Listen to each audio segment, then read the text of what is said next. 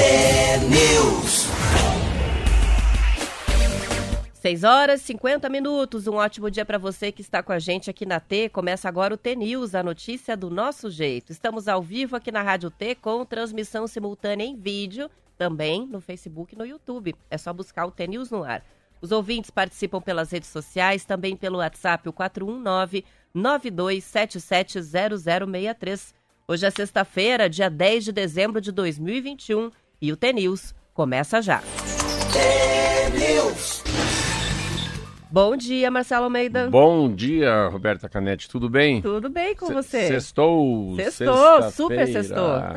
Olhando aqui as revistas que vão ficando para trás, né? Anatomia do vício, Fenômeno da Tramontina, Geografia dos Sabores. Quantas coisas legais, Em- né? A gente tirou daí para É, comentar no semana. programa, O né? impacto da pandemia tem sido particularmente duro para as mulheres. É, e Agora eu tem um- ganhei uma agora, ó, cedo. Já vou mostrar para os ouvintes. Ah, aqui, essa é ó. muito Vou topzeira. mostrar aqui. Ah, eu não trouxe a minha. Deixei Vida simples. Ainda tá embaladinho, o Marcelo É, trouxe. e que pena, essa, essa é muito É legal. uma que o Marcelo sempre cita, É, essa revista. é o tempo de recomeçar. É essa é a história do que eu falo muito, que é o ciclo. A hora de fechar um ciclo, abrir outro ciclo e, e viver a- o fechamento de um ciclo, nem que seja com dor, né, nem que seja com choro. Mas é como é importante também a gente sofrer às vezes. Faz parte da vida um sofrimento, né, uma perda, um enlutamento, o fim do relacionamento.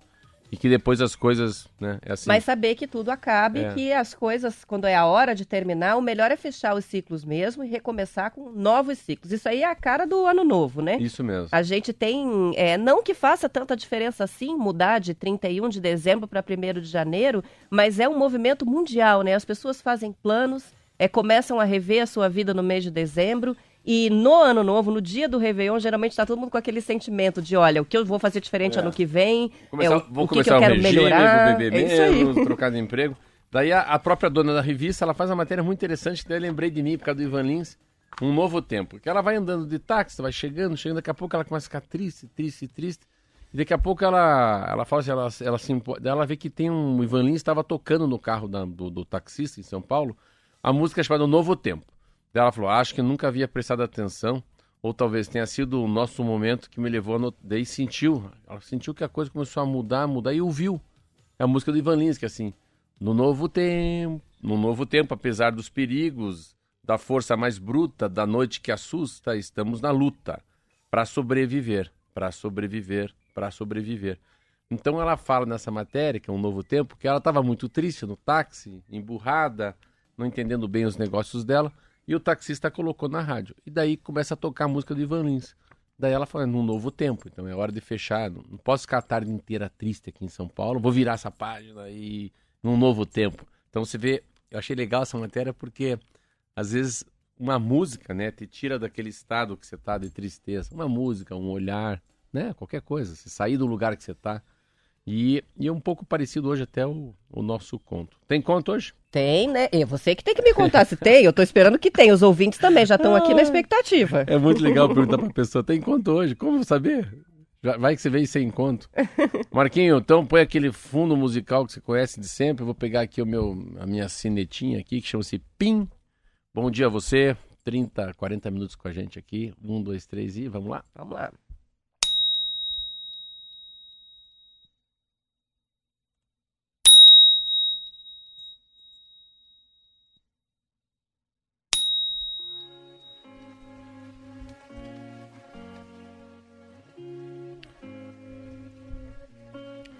Em um país que atravessava um momento muito difícil, com muitos conflitos, um jovem estava apaixonado por uma moça. Mas os pais dela não concordavam. Não concordavam com o namoro porque as duas famílias estavam de lados diferentes da política. O rapaz, que se chamava Miguel, sofria muito em pensar que talvez nunca conseguisse namorar a moça que ele amava. Seu melhor amigo tentava animá-lo, prestava atenção no estado de espírito dele, oferecia apoio. Um dia Miguel contou ao avô sobre como seu amigo oferecia ajuda quando o via triste. E o avô disse: Olha, Miguel, esse ele é um verdadeiro amigo porque fica ao seu lado. Fica ao seu lado quando você não está bem. Passado alguns meses, A família da moça acabou concordando, concordando com o namoro. Miguel ficou muito feliz ao lado da namorada, ele começou a viver como se estivesse no paraíso, cada dia melhor que o anterior. Miguel estava se sentindo abençoado, abençoado por amar e por ser amado. Mas Miguel começou a notar que seu melhor amigo, aquele, aquele mesmo que sempre estava ao seu lado quando ele sofria, não parecia tão interessado no seu namoro. Às vezes parecia até evitá-lo. Então, lá foi. Miguel conversar com o avô e disse: Vô, vô, escuta aqui. Aquele meu amigo que estava sempre comigo quando eu estava sofrendo, agora não parece tão feliz com a minha felicidade. Isso significa que ele não é um verdadeiro amigo, vô? E o avô respondeu: movendo a cabeça em sinal de negação. Não, não, Miguel. Você está tirando conclusões apressadas. Miguel insistiu. Mas, vô, você mesmo disse que um verdadeiro amigo fica ao nosso lado quando não estamos bem. Ele também deveria ficar ao meu lado quando estou bem.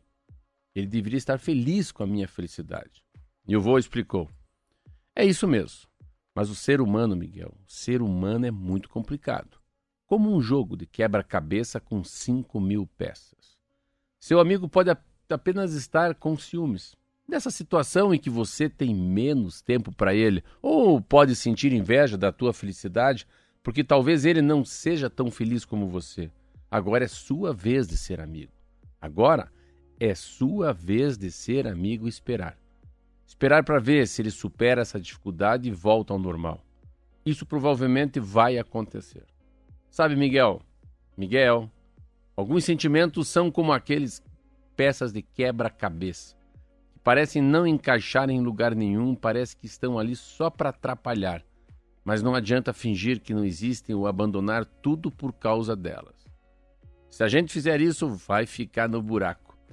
Quando essas peças se encaixarem, a gente vai notar que não eram tão absurdas e que tinham uma função, mesmo que seja a função de nos lembrar que todos somos capazes de lindos sentimentos e também de sentimentos bem menos nobres. Até nossos melhores amigos, até nós mesmos.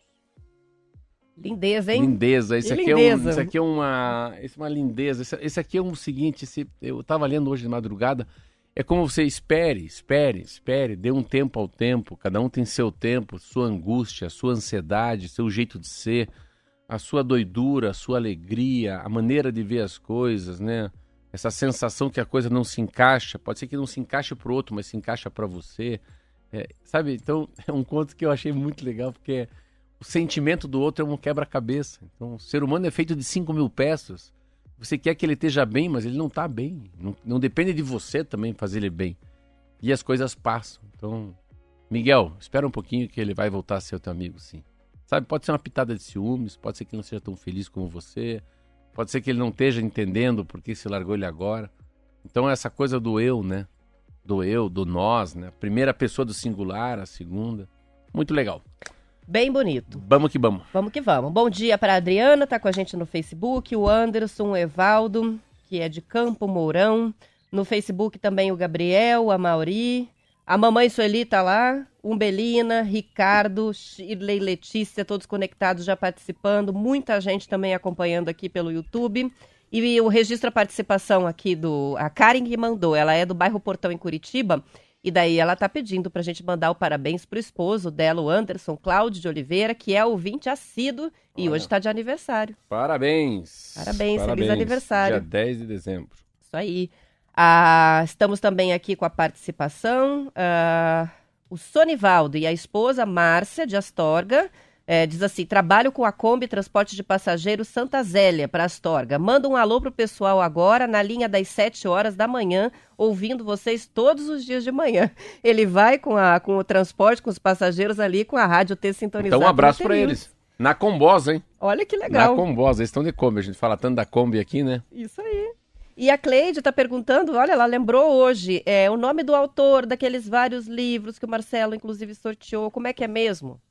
Francisco Azevedo, não é? É que você sabe, é Francisco Azevedo. Francisco Azevedo. Arroz de Palma. Arroz de Palma é o livro preferido do Marcelo. Tem outros que ele indicou, mas é, são três livros do mesmo autor. É o Francisco Azevedo, Cleide. Pode anotar aí, ela vai comprar os e você vê quanta influência que você Viu? faz aí com a literatura. Capa, uma capa amarela, tem um coração na frente da capa e o coração tá cheio de arroz.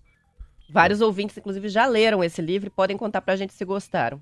E a gente começa falando das, das ferrovias, né? O governo federal assinou ontem, Marcelo, os primeiros contratos das novas ferrovias privadas no Brasil, que devem gerar um investimento de 50 bilhões de reais. São nove projetos ferroviários que vão ser construídos do zero, cruzando 10 estados em 3.500 quilômetros de trilhos. Atualmente, a malha ferroviária brasileira soma 29 mil quilômetros de estradas de ferro. Isso segundo o Estadão. As ferrovias transportam cerca de 20% das cargas no país. Com a novidade das ferrovias privadas e outros projetos de concessão que estão em andamento, o Ministério da Infraestrutura acredita que essa participação possa ultrapassar 40%. Foram liberadas as autorizações de novas ferrovias solicitadas por seis empresas, e isso inclui a Ferroeste, estatal do Paraná. Três ramais da Nova Ferroeste, projeto de uma nova linha férrea ligando Mato Grosso do Sul a Paranaguá, foram liberados. Nos próximos dias, um quarto trecho também deve ganhar autorização, que é o de Guarapuava até Paranaguá, segundo a Gazeta do Povo. O jornal diz que o sinal verde para os ramais dá robustez ao projeto e deve impactar na atração de investidores no leilão previsto para o segundo trimestre do ano que vem. Isso porque, em grande parte, são os ramais que vão garantir o transporte das mercadorias até o traçado principal para o escoamento da produção lá no porto de Paranaguá. Hoje o traçado da Ferroeste vai de Cascavel a Guarapuava. Se for concluída, a linha férrea vai ter 1.300 quilômetros ligando Maracaju, no Mato Grosso do Sul, a Paranaguá. Os planos são baseados nas regras do novo Marco Legal das Ferrovias, que está em vigor desde agosto é, deste ano, por meio de uma medida provisória que foi editada. O texto libera um novo regime ferroviário no país, chamado de autorização. É diferente da concessão, né? Nele, os novos traçados são construídos exclusiv exclusivamente pelo interesse da iniciativa privada e não há licitação.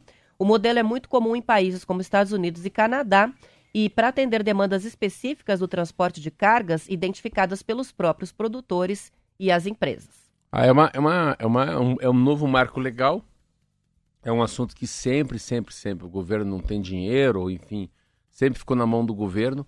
Mas agora muda muito, né? Não é concessão, é uma autorização, é, é, uma, é uma capacidade de iniciativa privada ter muito mais liberdade de, de agir, de construir, de manusear, de cuidar do que uma concessão de estrada. Eu não sei muito bem o que, que é essa autorização, mas é um novo marco regulamento, regulatório, marco regulatório, é, da, das ferrovias. E ferrovia, eu, eu, eu gosto muito de ler, é um negócio muito lindo, assim, se você, nossa se ficar imaginando, lendo a história do Brasil ah, no final do século XIX, no começo do século XX, 1900, 1850. Então, a, ali era a ferrovia tinha um, um, espaço enorme no mundo, como tinha aqui no Paraná erva mate. Ah, eu faço parte de uma história, porque o meu pai, na década de 70, quis construir a Central do Paraná, que é uma obra que vai de Ponta Grossa a Pucarana. Até hoje ela é importantíssima.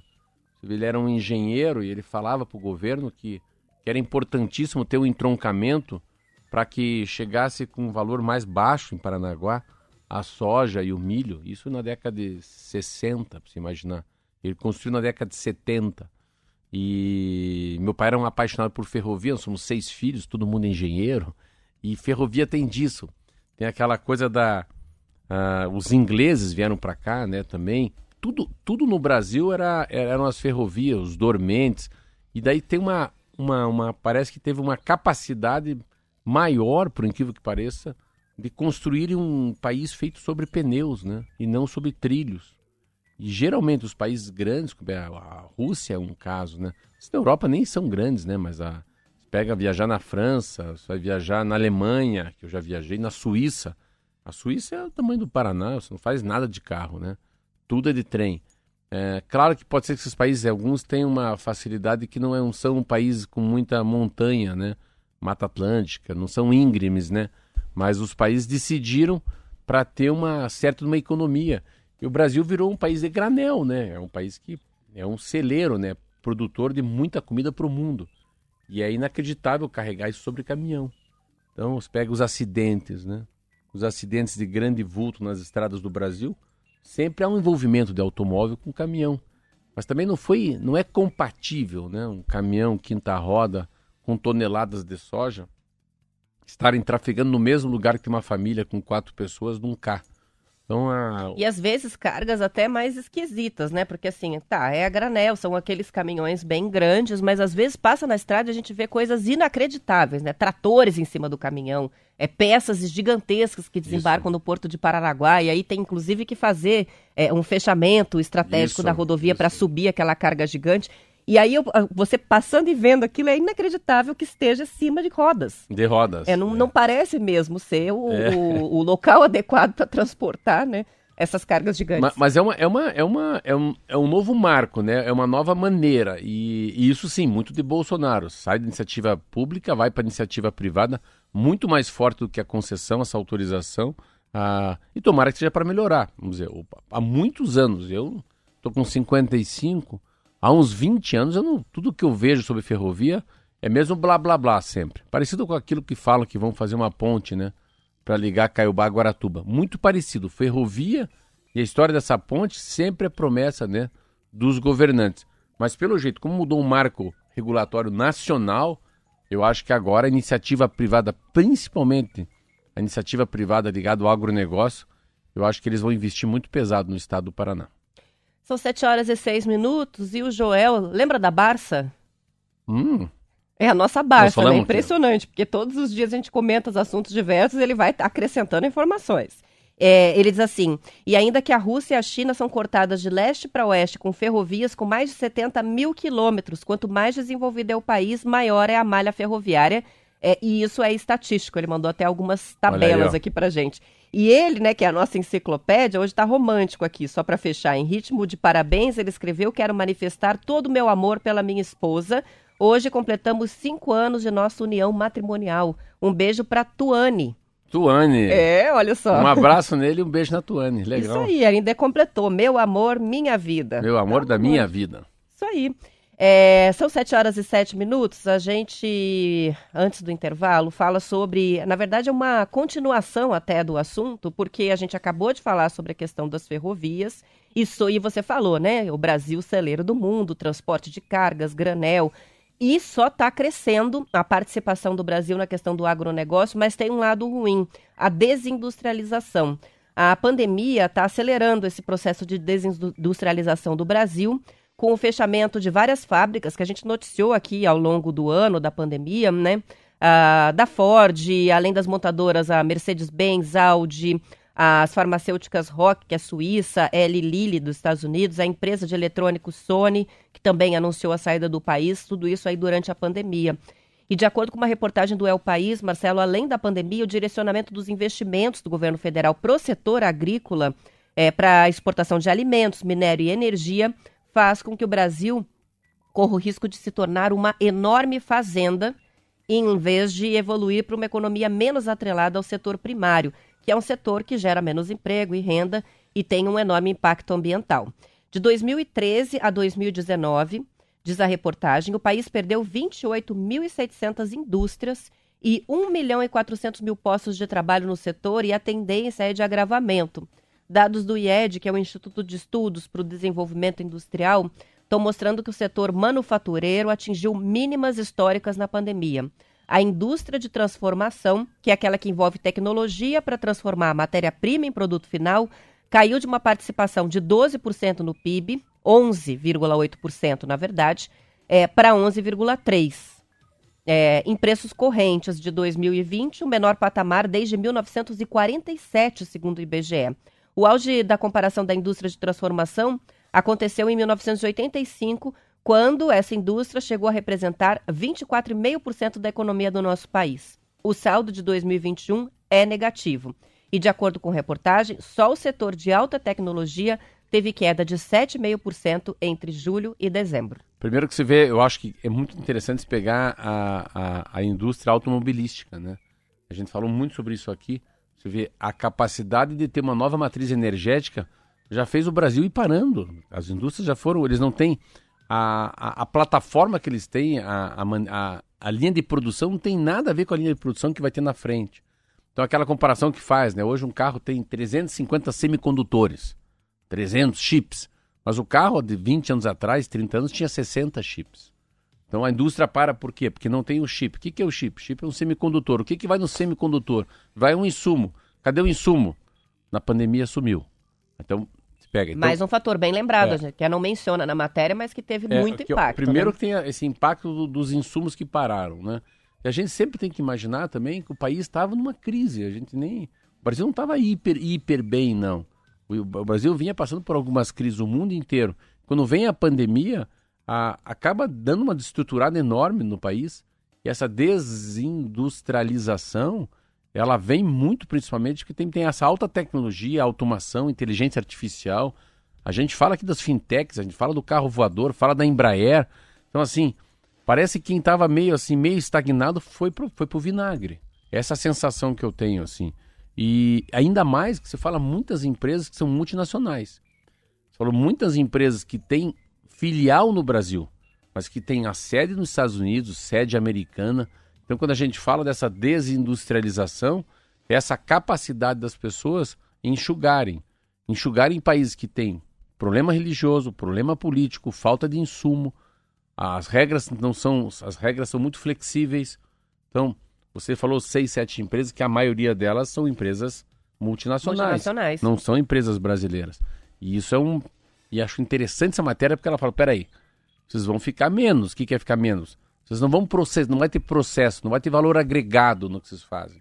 Uma coisa é vender soja e milho, outra coisa é vender celular, smartphone, é bem diferente. Essa coisa da desglobalização no mundo, né? Sempre os países usaram como uma mão de obra barata e muito eficaz a China. Mas não é bem mais assim. Essa coisa mudou. A China também não quer ser também só a mão de obra barata. Então, você começa a ler sobre essa desglobalização, né? A gente imaginar que como é que se faz para ter uma, uma indústria brasileira mais forte, né? Como é que a concorrência faz daqui para frente? Então, eu, cada vez que eu leio alguma coisa, eu falo, nossa, a gente precisava... Nosso Paraná, eu penso muito no Paraná, assim, né? Paraná precisa ser autossuficiente com água, luz, comida, estrada, ferrovia. Eu gosto de pensar o Paraná como um país, sabe assim, é uma capacidade não de ter um certo de um egoísmo, né? Não falando mal dos catarinas, dos paulistas, dos cariocas, mas a gente fazer a nossa parte, sabe assim, né? Sempre pensando no pior. O Paraná é um dos poucos estados que tem essa capacidade, né? Eu estava lendo ontem da Clabin. Meu Deus do céu. Eu fiquei impressionado. Assim, o investimento que a Clabin faz agora no Puma 2. O troço é, cho... é gigantesco. É, né? é, é, quase um Paraná dentro de um Paraná. Se comparar o quanto a Clabin vai investir no estado do Paraná e quanto o governo do estado vai investir no Paraná, a Clabin é como se fosse quase um mais um governo Ratinho Júnior dentro desse estado. Mas é uma matéria interessante, assim, também. Tem né? um ponto aqui, foi até interessante você ter citado a Clabin, né? É, ter é, relação com o agronegócio não significa não ser indústria de transformação, porque Sim. a indústria de transformação também transforma é, minérios, é, alimentos. Sim. Então, assim, a questão é a gente estar com um movimento de crescimento muito grande da agricultura e, ao contrário, a, a desindustrialização está acontecendo no mesmo patamar, né? Então, perdendo essa capacidade de é, de industrialização é, e ficando só com a parte da produção mesmo. E isso é prejudicial e por isso esse o alerta, né? Sim. Mas a gente não está falando em não valorizar o agronegócio e a indústria atrelada ao agronegócio. É que a gente fala muito de serviço, né? A gente fala muito da, da... A gente não fala da indústria, a gente fala do desemprego geral. Mas a gente não fala da desindustrialização, a gente fala sempre do comércio, da padaria, da farmácia, enfim. A gente fala de tudo isso, mas não fala de indústria. A matéria é legal. São 7h14, vamos para o intervalo. É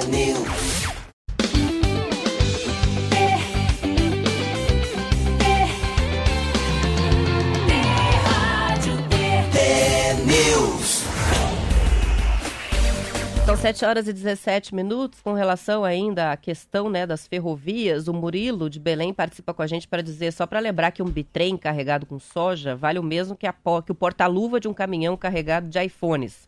São os mesmos valores das cargas, né? Isso é valor agregado. Valor agregado dos produtos industrializados. E o Almir participa para dizer que adorou o conto, ele diz maravilhoso, somos todos imperfeitos e tudo passa. O Gabriel de Pinhão, a amizade é como uma pedra preciosa a ser lapidada, se consolida com respeito, confiança e sinceridade. Isso vale muito, mas poucas pessoas sabem o sentido disso aí. Participação do Gabriel. O Alexander está pedindo para mandar um abraço para Colombo. Ele diz que é muito fã, escreveu aqui: o Marcelo é um gênio. Ah. a participação da Tereza de Almeida Souza de Telemaco Borba, ela que ganhou um dos nossos kits de radinhos e mandou a foto, tá muito feliz, ela escreveu, com a chegada do kit com o radinho, foi meu presente de aniversário que ganhei do T-News. Meu aniversário foi no dia 23, logo depois do sorteio. Maravilha, então... olha essa uma frase que a psicóloga mandou para mim que é muito lindo. De acordo com Cole Young, né? Young. Com Young. Jung, é... eu acho que ah, fala. Jung, é. Jung. É. De acordo com Jung, quem olha para fora sonha, quem olha para dentro desperta. Lindo mesmo, muito Lindo, né? verdadeiro, né? Pequenininha. Isso aí. Uma reportagem publicada, Marcelo, na revista Pesquisa FAPESP, mostra como plataformas tecnológicas podem ser usadas para prever o risco de desmatamento e do impacto do fogo nas florestas brasileiras. A reportagem conta como funciona a plataforma Previsia, resultado de uma parceria do Instituto do Homem e Meio Ambiente da Amazônia Microsoft e o Fundo Vale, da mineradora que tem o mesmo nome. Um exemplo é o mapeamento de estradas não autorizadas abertas na floresta, que são as chamadas artérias de destruição, é, o apelido dado né, pelo geógrafo Carlos Souza Júnior, do Amazon. Estudos mostram que 95% do desmatamento e 85% das queimadas na Amazônia se concentram em distâncias de até 5 quilômetros dessas estradas. Quando elas aparecem, imagens de satélite indicam que há movimentação de madeireiros que vão usá-las para entrar na floresta, cortar as árvores e depois removê-las pela mesma estrada. A plataforma Previse é aberta ao público. Os gestores estão empenhados em realizar parcerias com usuários que podem usar esses dados, como governos municipais, estaduais e também órgãos federais. É uma matéria que ela, ela é, in, é inacreditável. É uma matéria que tem numa revista que fala que o Brasil tem inteligência artificial, tem dados de satélite, tem modelo estatístico para você prever ou desmatamento ou incêndio na, na floresta amazônica.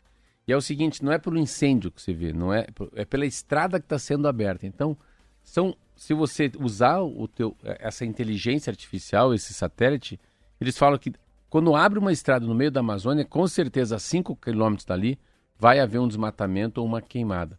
E ele é interessante porque ele fala que a, eu não conhecia essa frase, chama-se do céu, D-O ou do céu, é do céu, dócil, D-O-S-S-E-L, que é a cobertura contínua formada pelas copas das árvores que se tocam numa floresta. Então, dócil é o do céu, não sei, é quando você olha de cima vê aquela floresta. Então, é um quando, tapete, um né? Um tapete verde. Então, ali que eles é, o satélite não sabe muito bem o que acontece embaixo do dossel. Ele não enxerga, né?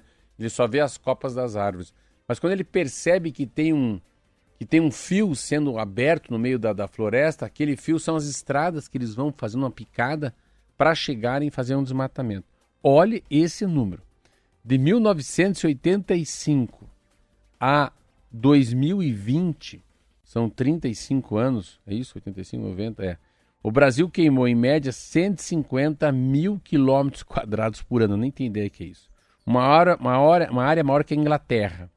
No acúmulo do período, é 1 milhão 672 mil quilômetros quadrados. Então, em 35 anos, o Brasil é, queimou 20% do território nacional. Não, é um negócio. De chorar, né? É de chorar. É tão chocante, tão chocante e você vê como tem tecnologia, como tem iniciativa, como tem instrumento para você descobrir que os caras estão desmatando. Então, assim, é uma falta de vontade tão grande, tão grande.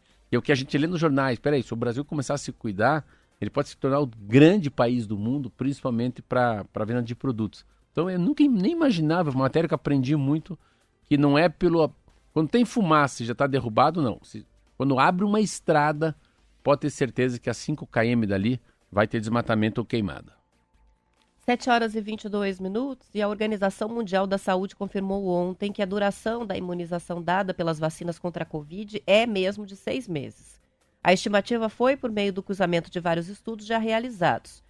Kate O'Brien, que é especialista em vacinas da OMS, explicou em entrevista coletiva que a proteção de até seis meses não desaparece completamente depois do período, mas durante meio ano o risco de doença grave, internação ou morte diminui drasticamente. Depois começa a perder o efeito. Em nota divulgada ontem, a OMS informou que o número de casos de Covid-19 na África quase duplicou em uma semana, mas salientou que há sinais de esperança, já que o número de hospitalizações esse se mantém baixo.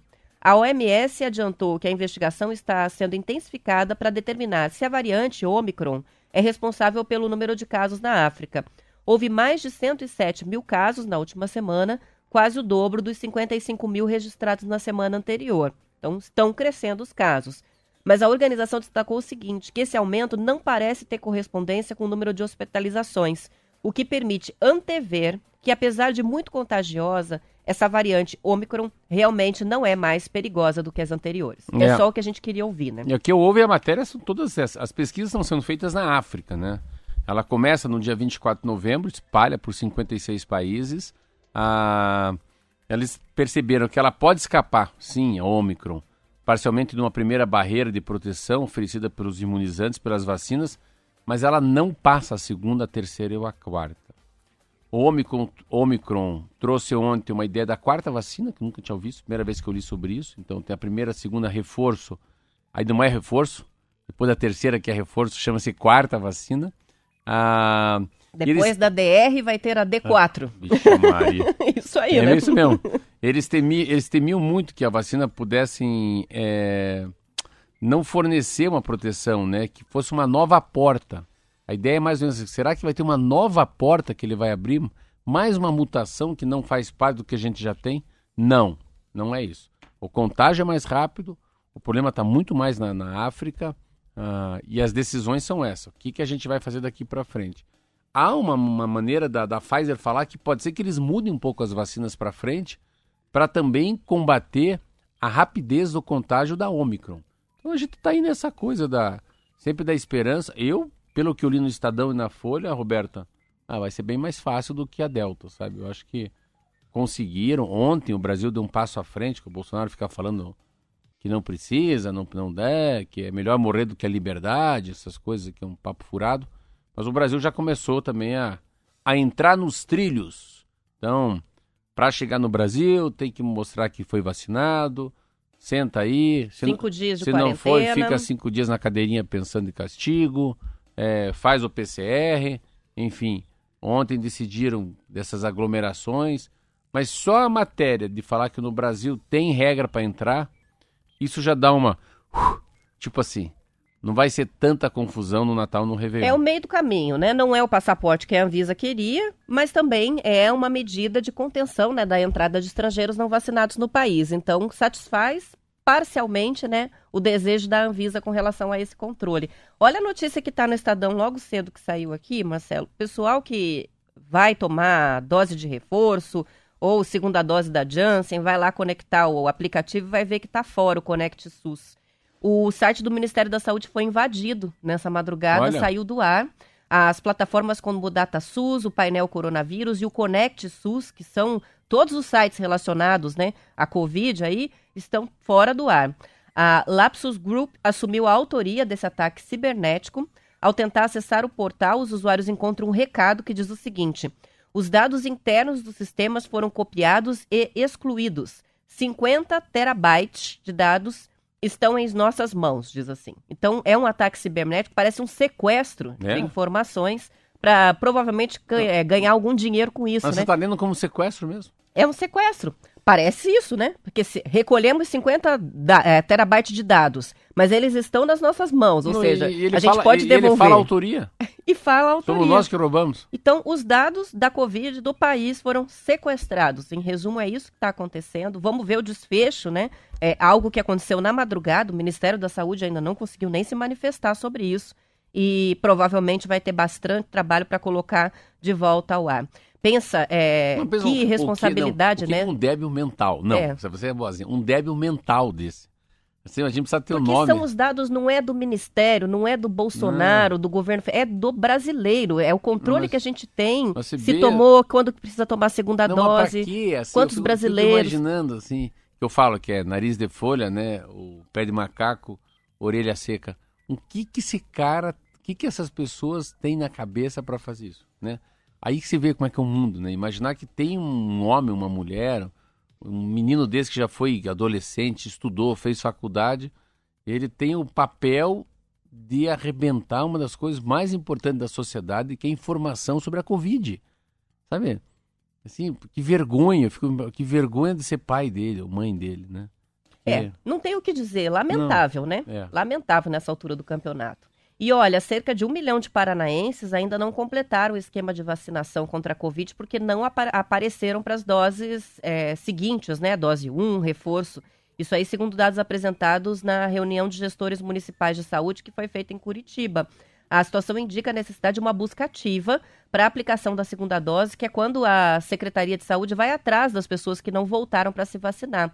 Uma reportagem da Folha de Londrina contou que em Cambé, por exemplo, que tem 107 mil habitantes, 8 mil pessoas não tomaram a segunda dose. Em Ibaiti, quase 30% da população não compareceu também para a D2. Vários casos assim estão acontecendo em todo o estado.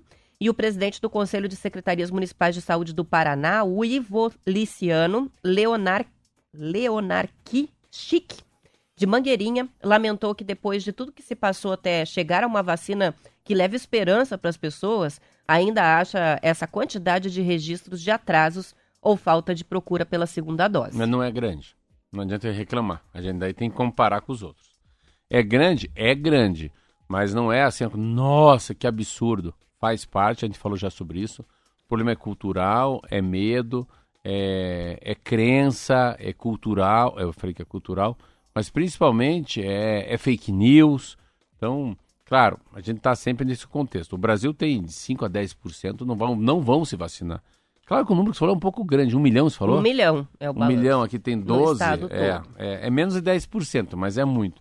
Tá aí sempre na casa dos 5. Aqui no, no Brasil, a última matéria que eu li é que era 7% não, não, assinavam, não iam vacinar. E no 7% do Brasil é o que também não volta para tomar a segunda. Tem o que toma mais ou menos, né? Toma a primeira. Toma a primeira, depois e não o que não volta. toma mais. Mas eu acho muito legal. Agora, essa, essa garimpagem, né? Ativamente buscando um, saber por que, que ele não quer. Isso aí. Passa te... a mão no telefone, liga lá. Vambora. Olá, dona Maria. Aqui é o Marcelo João. Almeida, da Rádio T, tudo bem? Eu gostaria de, de lhe enviar um rádio. Mas antes vai tomar uma vacina. Vai tomar uma vacina. Ah, daí a gente vai ter a adesão de todo Tem fila o aqui na Rádio do Paraná. T. É. E eu que vou dar vacina ainda. Isso aí. São 7h30, vamos terminando a edição estadual. Depois do intervalo, as notícias da sua região. Eu e o Marcelo voltamos para Curitiba, região metropolitana, e continuamos com a transmissão até às 8 no YouTube e Facebook.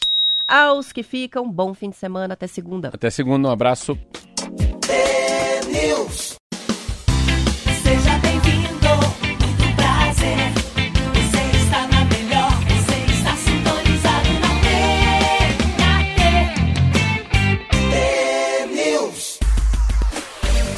São 7 horas e 32 minutos. A taxa de mortes pela Covid em Curitiba no mês de novembro foi quase 10 vezes menor entre as pessoas que. maior, né? Entre as pessoas que não estavam imunizadas contra o vírus em relação àquelas que receberam as duas doses ou a dose única da vacina.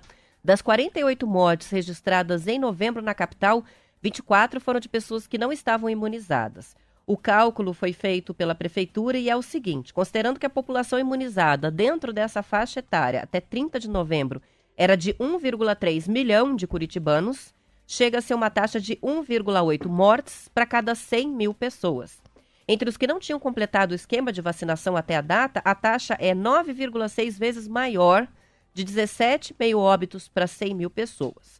Ao longo dos últimos oito meses, 8 em cada 10 mortes, ou 83% dos casos, foram de pessoas que não estavam imunizadas contra a Covid. Entre as mortes das pessoas que já estavam imunizadas no período, 20% tinham completado a imunização há mais de cinco meses, o que enfatiza, Marcelo, a necessidade da dose de reforço, ainda mais Tá agora a OMS confirmando que a validade mesmo é de seis meses. Com o avanço da cobertura vacinal contra a Covid em Curitiba, a vacina também passou a contribuir com a redução da circulação do vírus no município, o que, lógico, reflete na redução de novos casos. A cidade tem mais de 85% da população acima de 12 anos já com o esquema completo de vacinação. Uma coisa que a gente falava muito, agora a gente começa a entender, que é a velocidade da transmissão. Então, eu sempre fiz uma analogia para meus filhos, explicando para as pessoas mais novas que ah, o Covid vai correndo. Ah, vai lá, tum, bate em você, bate no Marco, bate no Márcio Martins, bate na Zenia, vai na Dirce, desce na, na Amanda. Ele vai passando pelas pessoas, mas essas pessoas, só que ele vai cansando, ele vai cansando. Então quando ele chega na pessoa e a pessoa tem um exército, aqui não, sai daqui, vai embora. Vai no outro. E você tomou já, ah, já tomou uma, ai, não consigo entrar. Pum. Não prospera, né? Ele vai cansando, cansando, e na, na quinta, sexta tentativa ele morre. Então a velocidade de transmissão é muito pequena. Um outro dado que é muito legal, está chegando muito próximo, sempre há milhões de diferença entre contagiados e recuperados. Então, das pessoas que pegaram as pessoas, hoje é 500 mil a diferença, é 21 milhões e meio para 22 milhões. Terceira coisa que é interessante, que eu acho muito interessante, é que agora eles mudaram também a maneira de falar de quantas pessoas morrem para 100 mil pessoas. Não era uma coisa muito comum nos primeiros seis Não meses. mesmo. A, a- a- esse consórcio da imprensa não usava muito esse dado, agora começa a usar. E o dado que mais me impressiona é esse, que daí a gente não pode né, dormir de touca, né? tem que ficar sempre com os olhos acordado, que é que 20 pessoas, 20% das pessoas que estão morrendo, estão morrendo mesmo tendo sido vacinada duas vezes. 80% que não tomaram vacina nenhuma. Então, a chance de você pegar Covid e ir pro saco é enorme. Se você é um negacionista, tem medo, não quer voltar.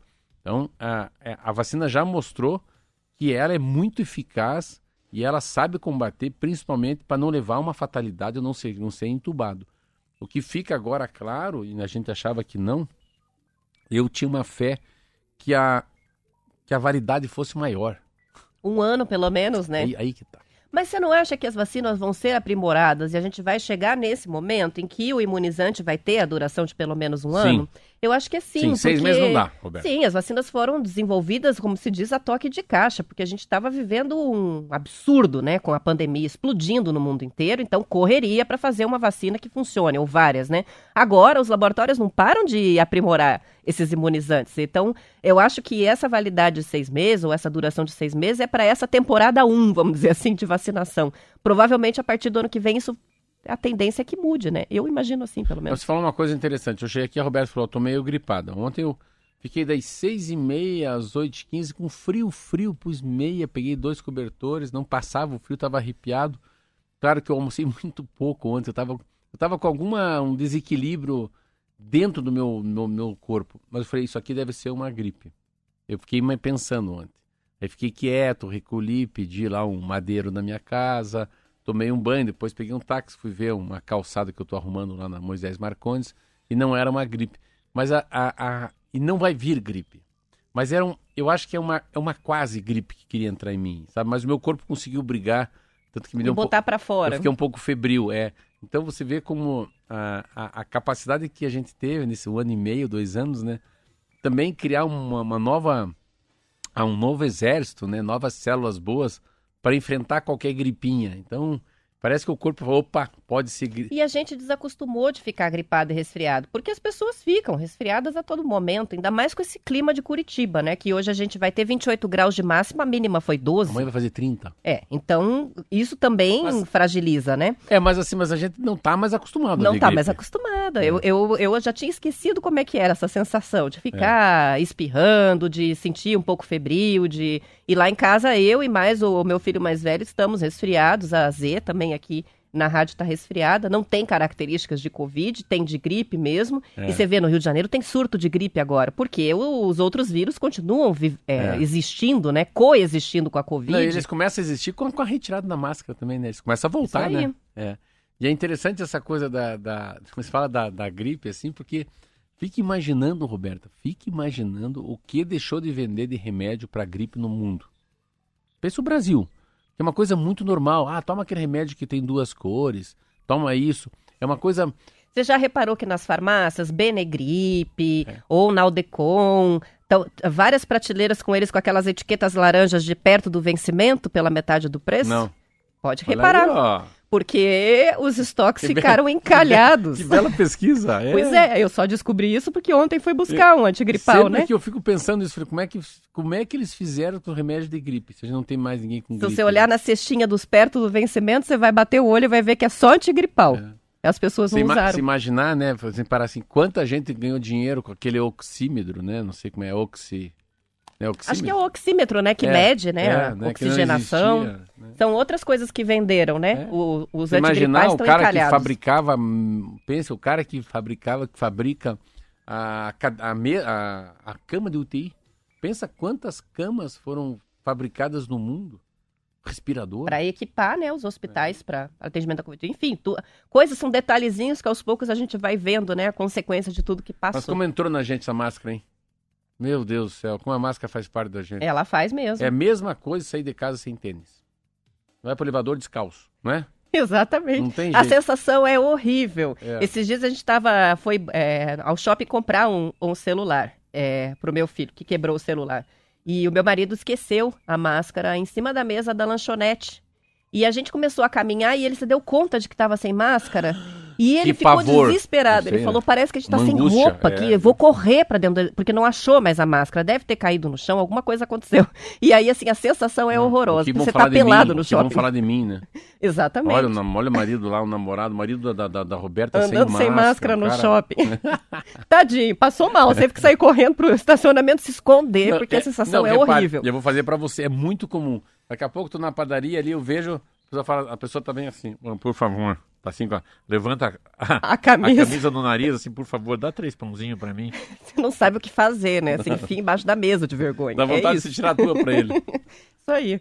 Olha, as bicicletas elétricas bateram um recorde de vendas no Brasil neste ano, antes mesmo do fim de 2021.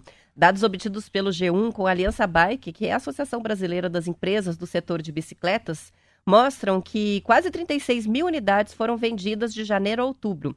Esse número já é maior do que o ano inteiro de 2020, que foi o auge histórico até então. Faltando ainda contabilizar os meses de novembro e dezembro, a entidade prevê que o ano termine com mais né, de 43 mil unidades comercializadas, o que vai representar um aumento de 34% com relação ao ano passado. Para a aliança, muito do crescimento do setor ocorre de forma orgânica. Apesar de estar em alta, ainda há muito espaço para crescimento das bikes elétricas, que correspondem a apenas 1% das bicicletas no Brasil. Além do aumento das vendas, a montagem local dessas bicicletas tem crescido em relação às importações.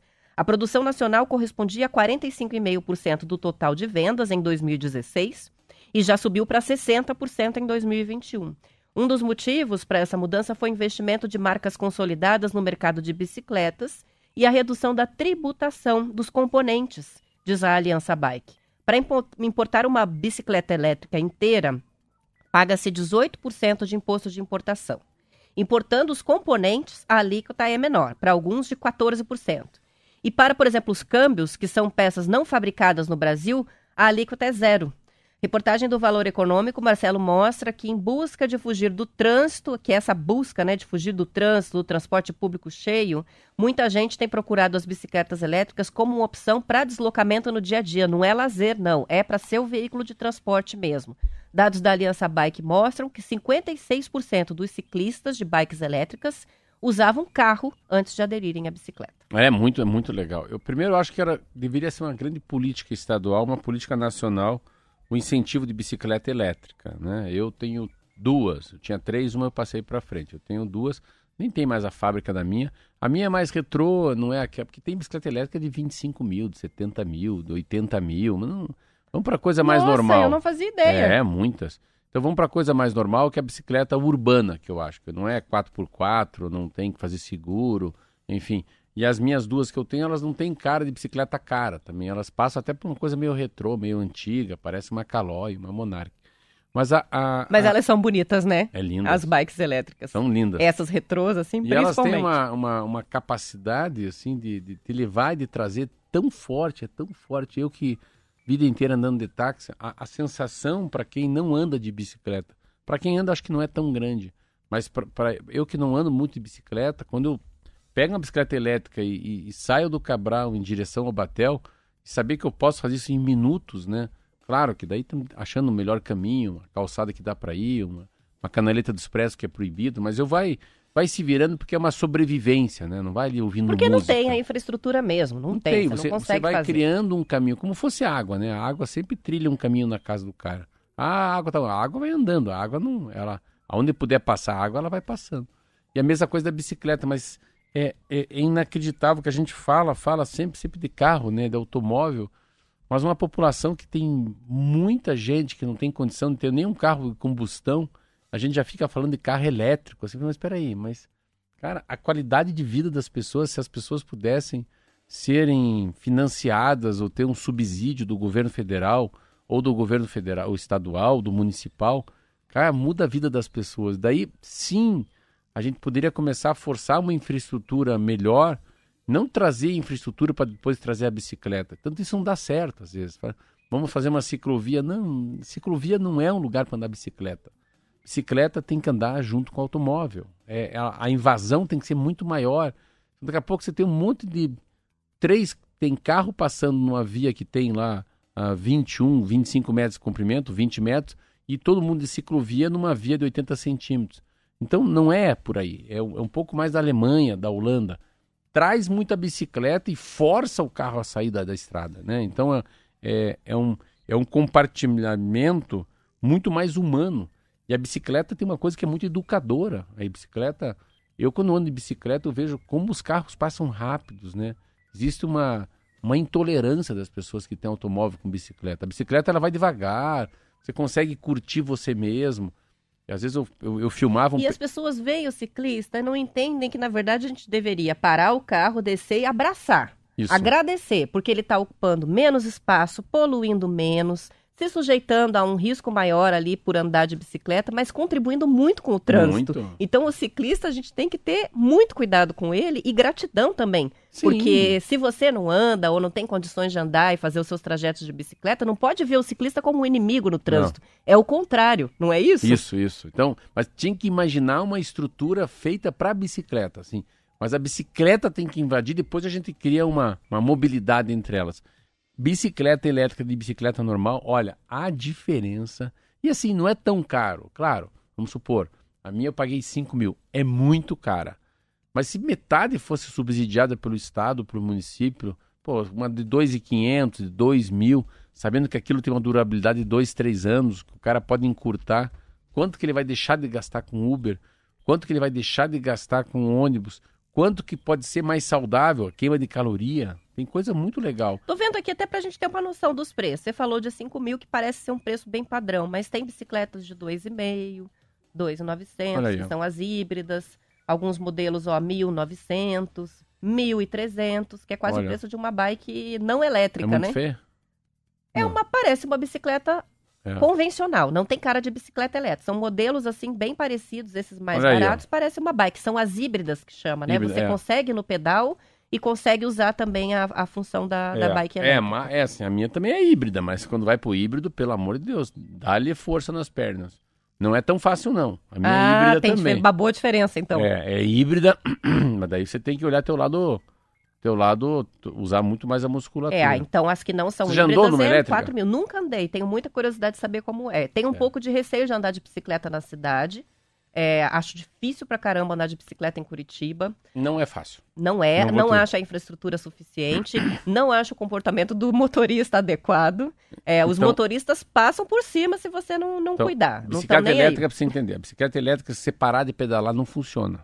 A bicicleta elétrica é para propulsão humana. Então, você começa a girar, quando você gira uma vez o teu pedal, bem, ela começa a girar com você. Então, cada vez que você pedala, liga alguma coisa que facilita o teu pedal.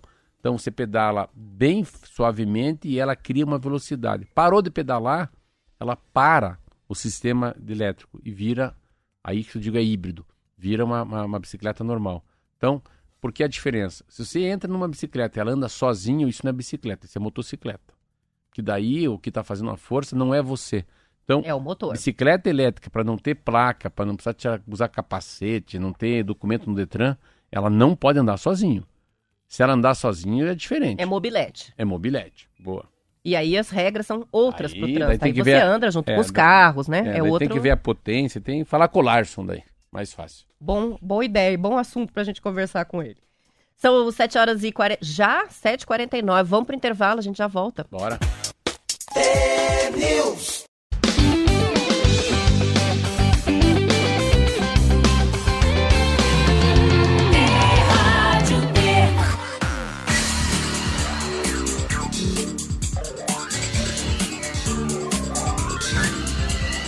News. T-News.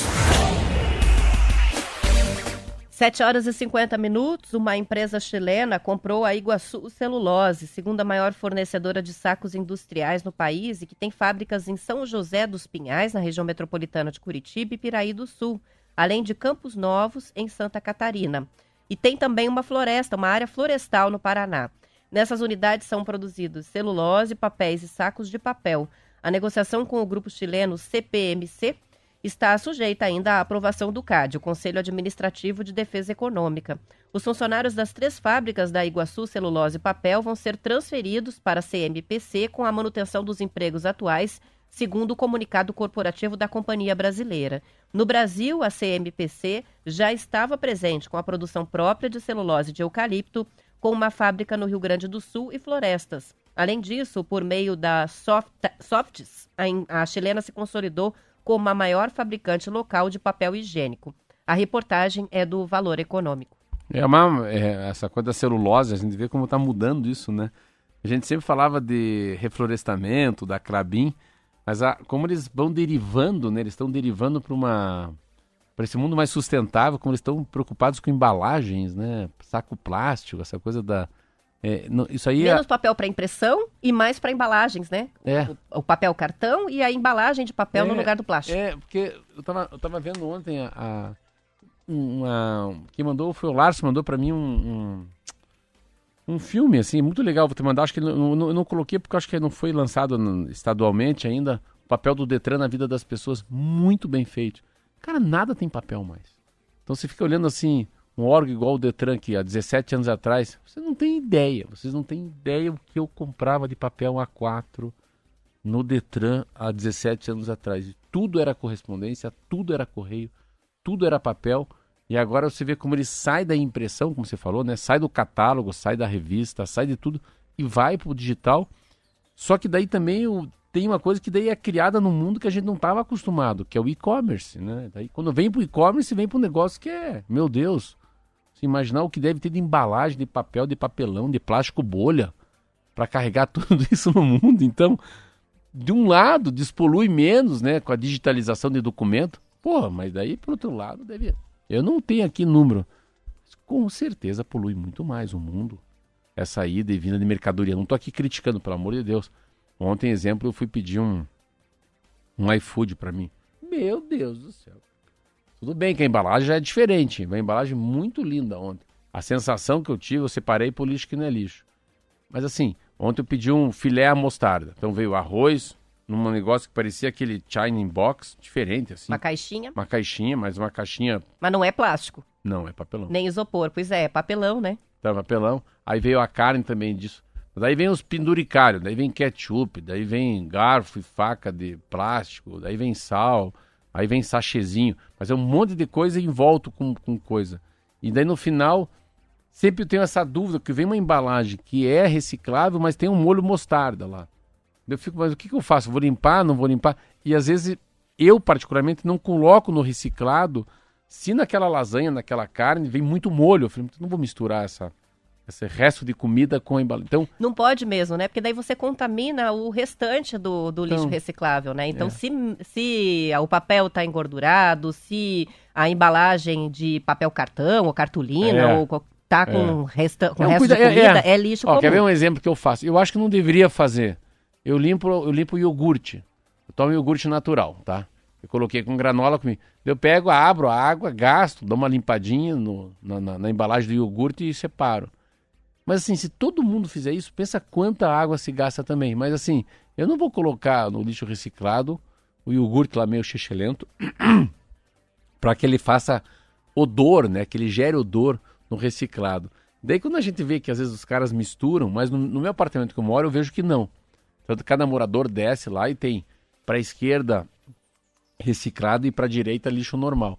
E eu vejo tanta gente descendo assim, né, com vinho, eu vejo a cor dos sacos plásticos, então é, há uma sensação que a coisa é muito bem feita, né, dentro das casas. Mas o papel dessas grandes fábricas hoje é muito louco, mas deve ser muito forte. A gente não sei os dados aqui. Mas da Clabin, que eu li hoje de madrugada, que eu estava vendo um investimento no Paraná, é sim percentual enorme de embalagem. Embalagens, isso aí. São 7h55 e a Secretaria Municipal de Saúde de Curitiba começa a aplicação da dose de reforço do imunizante da Janssen hoje. Os primeiros a receber o reforço são os motoristas e cobradores do transporte público e os trabalhadores da limpeza urbana. Para esse público, a, varrição- a vacinação vai acontecer nos locais de trabalho, não nos postos, assim como já foi na primeira aplicação. Na segunda-feira, dia 13, a aplicação vai ser ampliada para o público geral vacinado por idade em 13 pontos de vacinação exclusivos. Então, não adianta para quem vai tomar a D2 da Janssen ir a qualquer posto de vacinação, porque não é em todos que tem. Tem que consultar a relação desses 13 que vacinam com Janssen. O objetivo é evitar a perda de doses, né? Porque aí você vai recebendo o público e de repente aplica a Janssen em quem, na verdade, não tomou a Janssen na primeira. E eles precisam completar o esquema vacinal das pessoas vacinadas com a vacina da Johnson Johnson. Haverá locais de vacinação em todas as regionais. Os pontos estão listados no site Imuniza Já. Serão atendidas nesse primeiro momento as pessoas vacinadas com a primeira dose da Janssen até o dia 5 de julho. A convocação do novo público para receber a dose de reforço do imunizante depende da chegada de novas remessas da vacina. Em Curitiba, mais de 38 mil pessoas que receberam a dose única estão elegíveis para receber essa D2 da Janssen. Eu tô fora, porque eu vacinei a primeira dia 7 de julho, então eu- a próxima remessa é que vai ser a minha. Essa agora é para 38 mil pessoas. Então é, é. Então assim, hoje essa vacinação dos motoristas e cobradores, Ah, tá. do- dos profissionais É. fora das unidades. Segunda é quem vacinou até 30 de junho com a primeira dose. E na terça-feira quem vacinou de 30 de junho até 5 de julho. É cinco Ai, meses ou é seis meses? Estão tomando a segunda? Você? Na verdade, a Janssen, a recomendação é a partir de dois meses. Mas é que como agora que se resolveu fazer, a Fazer. aplicação da D2, essas pessoas já tomaram há mais tempo, né? Mas o certo mesmo, como E foi nos depois a tua de reforço vai ser cinco meses Daí depois? cinco meses toma o reforço. Ah, é. Cinco meses depois da segunda adianta. da segunda dose. Então, tá aí feita a Então convocação. você toma esse ano, então. Provavelmente, eu acho que na próxima remessa que chegar, ou até se sobrar, a prefeitura sempre faz isso, né? Eles calculam quantas pessoas são, reservam e daí determinam E até que DR? idade é, né? Não o DR com o marido. O teu DR vai ser Johnson ou vai ser Pfizer? Isso não eu não lembro sei. agora. Isso eu não sei, mas acho que é Pfizer. É Pfizer. E, pa- Num Não, primeiro momento, isso. o Ministério da Saúde colocou assim: Sim, duas não, não, Janssen, a terceira Não, Pfizer. eu li pra você isso aqui. É Janssen. É, é Janssen, Janssen. E depois uma Pfizer. Pfizer, geladinha, não é assim que diz? Isso aí, aí vai se concluir o esquema é, para quem tomou a, a vacina, que inicialmente era vacina de dose única, mas mudou depois. Eu né? tava vendo a, uma coisa que a gente não fala mais também, graças a Deus que a gente não fala também, né? Viu a média móvel no Brasil é 183 pessoas por dia. 183 no país. E, e uma coisa que ontem eu tava vendo, assim, porque teve o jogo do Atlético Mineiro e do Grêmio que foi rebaixado, e que, você vê como depois dos 600 mil foi parando, né? Ficou, tá com 614 mil mortes. Nossa, ele vinha 5 mil, 3 mil, 10 mil, né? Depois dos 600 mil parou. E, e ontem eu. Agora, cada vez que eles vão. Assim, me- engraçado, agora que me choca mais o minuto de silêncio, sabia? Quando eles mostram o número 614 mil pessoas morreram na Covid-19, né? E vai passando o tempo, eu fico lembrando muito do Forador, que era presidente do Curitiba. Mas que pena, cara. Né, assim, Que vai, inclusive, ser te- homenageado, né, com o, o troféu do Troféu, Campeonato é. Paranaense de Eu falo assim, eu vou falar uma 2022. besteira aqui, mas eu vou, vou ter que falar. Não é assim. É que pena, que falta de sorte. Olha que engraçado. Eu falei, eu não pensei, mas que falta de sorte. Que falta de sorte. Né? Uma falta de sorte também. Porque teve gente que foi e não foi, né? né? E que motivo que outro não pegou, né? Outro que pegou, né? Mas 600 mil pessoas morrerem por causa de um assunto é muito. Não tem como abstrair Não tem. isso, né? Pra gente não fechar em baixa, fechar em alta, eu vou ler a frase do José Lopes de Guaratuba, que Vamos mandou que vamos. uma frase pra gente. O mais difícil é ajudar em silêncio, amar sem crítica, entender sem reclamar. A aquisição mais difícil para todos nós chama-se paciência. Olha que Bonito, lindo. né? Então, e assim vamos pro final de E semana. assim vamos e acabou. 8 horas em ponto, a gente encerra por aqui. Voltaremos na segunda, às 10 para as 7. Esperamos por vocês. Bom fim de semana. Bom final de semana. A vida é muito curta para ser pequeno. Isso aí. Beijo.